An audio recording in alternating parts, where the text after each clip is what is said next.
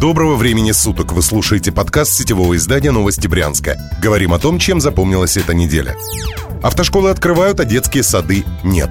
С 6 июля Брянщина приступила ко второму этапу снятия коронавирусных ограничений. В регионе открылись крупные торговые площадки, заработали автошколы и овощные базары. На этом послабления закончились. Для пенсионеров так и не сняли режим самоизоляции. Кинотеатры, кафе и клубы не открыли. Больше всего брянцев возмутила ситуация в детских садах. Дескать, ограничения снимают, на работу отпускают, а детей оставлять не с кем. Некоторые коллективы массово берут отпрысков с собой на работу и жалуются на неудобства дежурных групп. Для сравнения, в Москве детсады полностью открыли еще в июне.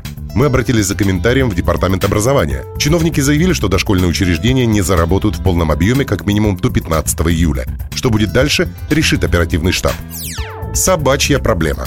За последний год в Бежецком районе Брянска нашли три трупа женщин со следами от укусов животных. Большой резонанс поднялся после последней трагедии, произошедшей в июне. Тогда бродячие псы растерзали женщину, которая поздно вечером возвращалась домой. В Следственном комитете завели уголовное дело. 7 июля стало известно о задержании крупного чиновника, главы комитета ЖКХ Игоря Гинкина.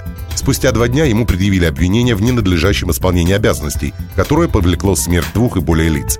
Гинкина до окончания следствия оставили под подпиской о невыезде. Мэрия Брянска выступила с заявлением после очередного нападения бродячих псов, которое произошло на прошедшей неделе в центре города и, к счастью, не закончилось трагедией.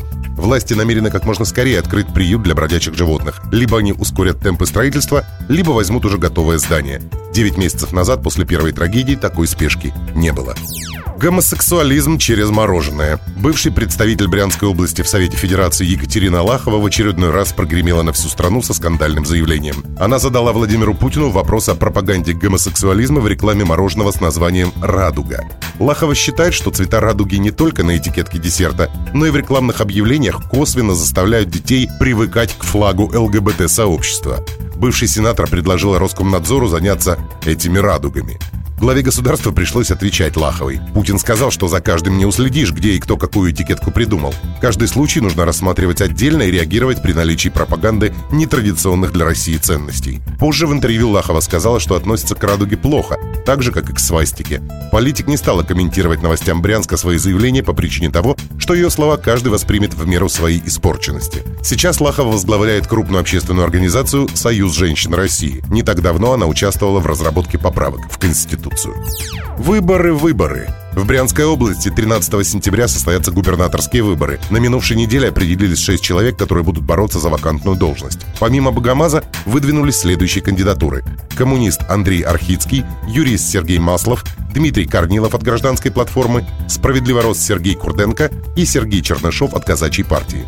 До попадания в итоговый бюллетень кандидаты должны пройти ряд испытаний. Самым тяжелым станет так называемый муниципальный фильтр. Это процесс сбора подписей у муниципальных депутатов и глав районов. Каждый кандидат должен заручиться поддержкой как минимум 7% от числа народных избранников а это более 200 человек. На Брянщине большая часть депутатских кресел принадлежит «Единой России». Это сулит трудности для оппозиционных кандидатов, таких как Архицкий и Маслов. Им будет тяжело собрать подписи у тех депутатов, чью партию они активно критикуют. Вероятнее всего, до 13 сентября дотянут не все кандидаты. Подробнее об этих и других событиях читайте на сайте newsbryansk.ru. Вы слушали подкаст новостей Брянска. Будем жить, будут новости.